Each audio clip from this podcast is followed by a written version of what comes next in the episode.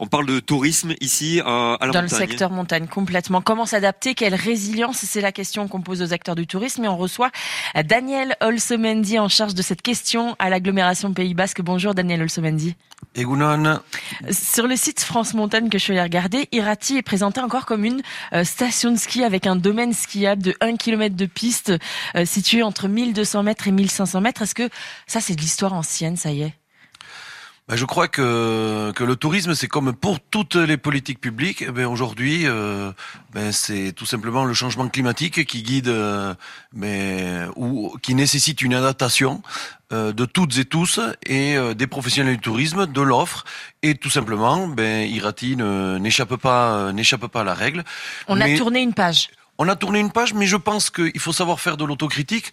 On était un peu réducteur aussi en présentant Irati que euh, avec son manteau neigeux, parce que euh, le manteau neigeux c'est qu'une une des multiples facettes de euh, de ce territoire et, euh, et aujourd'hui euh, ben aujourd'hui force est de constater qu'il faut il faut expliquer vraiment ce qu'est Irati et euh, si on avait à le faire même avec le manteau neigeux on dirait qu'il y a alors, bien plus que ça Et alors c'est quoi Irati? C'est quoi ce nouveau livre là que que vous écrivez pour Irati? Ben, Irati, c'est c'est d'abord le domaine pastoral. hein. je crois que ça c'est extrêmement important. C'est que le paysage, euh, c'est le paysage magnifique euh, euh, qu'on y voit. Ben, c'est bien évidemment le résultat de, de la géologie, hein, de, de, de millions d'années, mais c'est c'est aussi euh, le façonnage euh, ben, par la main des, des femmes Des et des hommes euh, de l'activité pastorale. C'est d'abord ça. Voilà, c'est ça c'est extrêmement important. C'est-à-dire que ce paysage il est façonné et maintenant dans ce paysage façonné, c'est comment euh, rendre compatible, comment avoir plusieurs activités sur un même site, mais attention, priorité au pastoralisme, priorité à ceux qui euh, en vivent,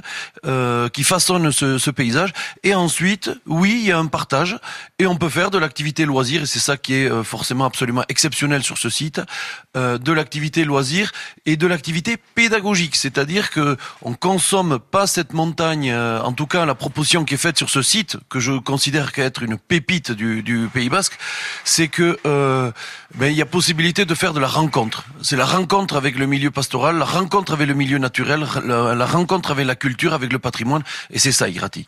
Il y a eu un rapport euh, de la Cour des comptes là dernièrement qui a montré que euh, y a eu un manque d'anticipation de la part des, stations en, en montagne, en altitude, et qu'il faut maintenant à tout prix développer un tourisme quatre saisons. On l'a fait ça à Irati, on l'a fait ça au secteur montagne du Pays Basque? Oui, je crois qu'il faut souligner euh, la, la dynamique et, et également l'esprit du territoire. Hein, euh, même avant que la communauté d'agglomération euh, soit mise en place, la commission syndicale euh, du pays de Soule. Et puis, euh, Mais et puis concrètement, ça veut dire quoi le, le tourisme quatre saisons ici au Pays Basque? Qu'est-ce qu'on a fait aujourd'hui à l'aglo avec euh, la commission syndicale du Pays de Soule, mais avec d'autres syndicats pour développer ce tourisme quatre saisons aujourd'hui? Alors, alors ce, ter- ce territoire, d'abord, maintenant qu'il est organisé à l'échelle de la communauté d'agglomération Pays Basque, ben, d'abord, il communique euh, au niveau de ses habitants. Hein, c'est-à-dire que c'est c'est ça, c'est un tourisme déjà de proximité. C'est-à-dire dire, euh, ben, on a une pépite sur le territoire, on vous on vous rappelle cette pépite.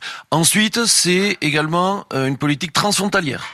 Euh, alors, on n'a pas attendu. Euh, on n'a pas attendu la, communauté pour que euh, se développe ce tourisme transfrontalier, mais aujourd'hui on a une force de frappe bien évidemment plus importante, plus euh, pour pouvoir expliquer qu'on peut venir sur ce territoire que, sur les sur les quatre saisons.